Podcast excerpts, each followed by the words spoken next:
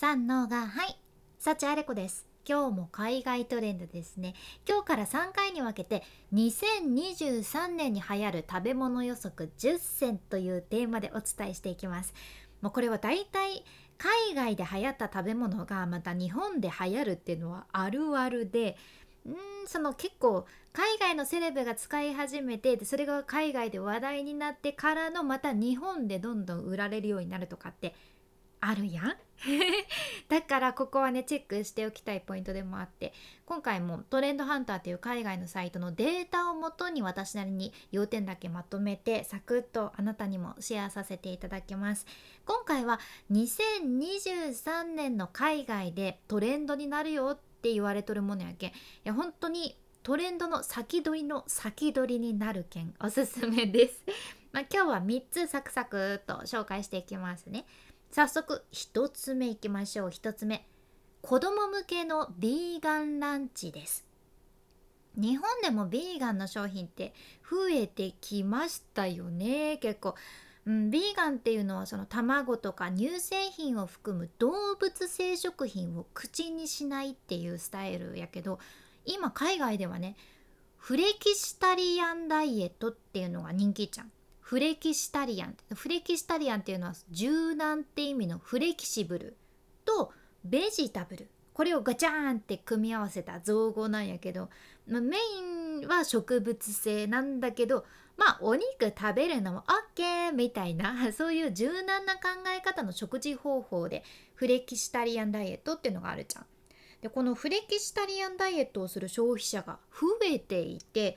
結局そういう食事スタイルを親が子どもたちに伝えていくけんこそ子どもたちが給食で食べるものとかの選択肢としてビーガン食品とかビーガンの飲み物の人気っていうのが今どんどん高まっています。で例えば実際今どんなものがあるのかっていうとミヨコズクリーマリーっていうね乳製品を含まない商品を専門とするアメリカの食品メーカーがあってねまあ、絶対美代子さん関係のメーカーなんやろなってのは分かるっちゃけどまあそれ置いておいてそこがね子供にも牛にも地球にも優しいっていうそのビーガン対応の子供用のスティックチーズっていうのを開発してたりするんよね。あと GoGo squeeZ っていう北アメリカのブランドがあってここがアーモンドブレンドプリンっていう乳製品を使わずに砂糖も控えめにしたプリンパウチっていうのを出してたりするじゃん。であとねこれまたスコットランドの保育園はその植物性のミルクを無料で提供するっていうのを国が新しく導入してたりするっちゃねめちゃくちゃスコットランドビーガンにね前向きだなって思うけどここ何年エシカルっていう言葉も世界的に注目されるようになっててやっぱり消費者も倫理的で次の世代に安心して受け継いでもらえるようなそんな買い物っていうのを意識されるようになっとるけんここはねこれからのまたトレンドになるってことですね。じゃあ2つ目いきます。 nose to tail 消費っていうのがキーワードです。 nose to tail 消費。 nose は鼻tail は尻尾。つまり nose to tail。鼻から尻尾までの消費ってことやね。これね狩りをして取った動物も全部丸ごと全ての部位を消費するっていう先住民のそういった、うん、コミュニティの考え方の影響があってね鼻から尻尾までいただくっていうその nose to tail 消費っていうのが海外で一般的になりつつあるんよね。でこれは倫理的で持続可能な消費っていうのもあるし今までは捨てちゃってた部分もしっかりいただくってことで食品廃棄物の削減につながるってのもあるよね。で海外でこれはどんな動きが実際あるのかっていうともうねまさに nose to tail っていう名前の会社があって鼻から尻尾まで食べることにこだわってそこを理念に牛肉とかラム肉とか豚肉とか鶏肉とか提供するお肉の会社があります。であとねプロスペクトブッチャーっていう会社がねニューヨークのブルックリンにある精肉店としてその半径230マイル以内にあるいろんな地元の農場から仕入れたお肉を花からもうつま先までし販売するってことを実践されていたりであとイギリスね。これねえマンテカっていうイギリスのロンドンに新しくオープンしたレストランでもうまさに nose to tail を実践して例えば鼻、えっと、豚の鼻の肉のお料理とカクテルを提供してたりとかするわけですよ。でこれは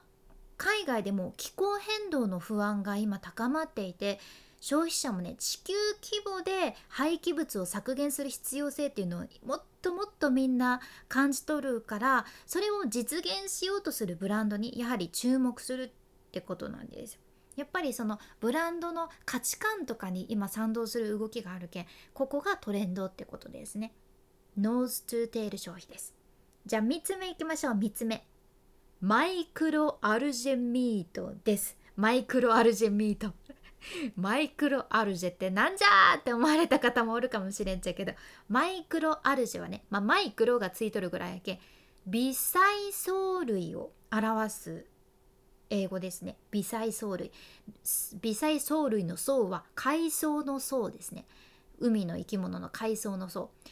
こうわかめとか昆布とかのもう肉眼で確認できるぐらいの藻類はね大型藻類って言われるらしくって肉眼ではちょっと分かりませんけどっていうその小さな小さな藻類を微細藻類って言ってこのね微細藻類をベースにしたビーガン肉とか魚介類が今来てるってことなんですよ。マイクロアルジェミートはビーガンとかベジタリアンとかさっきお伝えしたフレキシタリアンとかもういろんな人の食事スタイルに対応することができるしプラスサステナブル持続可能ってことでここが増えてるんですね。で例えば海外事例ではニュージーランドのオークランドに拠点がある NewFish っていう会社があってここがね地元の微細藻類とかわかめとか使ってうまみソーセージを作ってたり美味しいんかな？わかんないけど。うまみソーセージをね海藻で作ってたりあと Sophie's BioNutrients っていう会社があってここがね微細藻類を使ったハンバーガーパテを作ってたりするんです。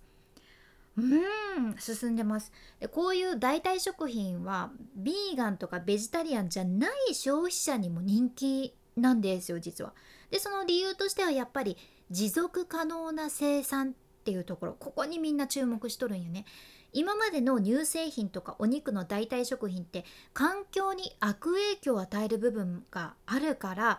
だからもっと環境への負荷を軽くしたいってことでみんなこういったうんエシカルでサステナブルな代替食品に目を向けるようになっています。だからここもトレンドです。はい。2023年に流行る食べ物予測10選今日は3つご紹介しました。子供向けのビーガンランチが1つ。そして nose to tail 消費が2つ目。それから micro algae in meat。これが3つ目ということでシェアさせていただきました。ちょっとでも参考になれば嬉しいです。こういうのね押さえておくと本当に何年か後とかにじわじわじわじわ日本に来るのでやっぱりなーってなるんですね。まあ、この活かし方としてはもうあなた次第なんやけど雑談のネタでもいいし自分の情報発信のうーんアンテナとして取り入れていただいてもいいかなって思ってます。是非ご活用ください。君に幸あれ。ではまた。博多弁の幸あれ子でした。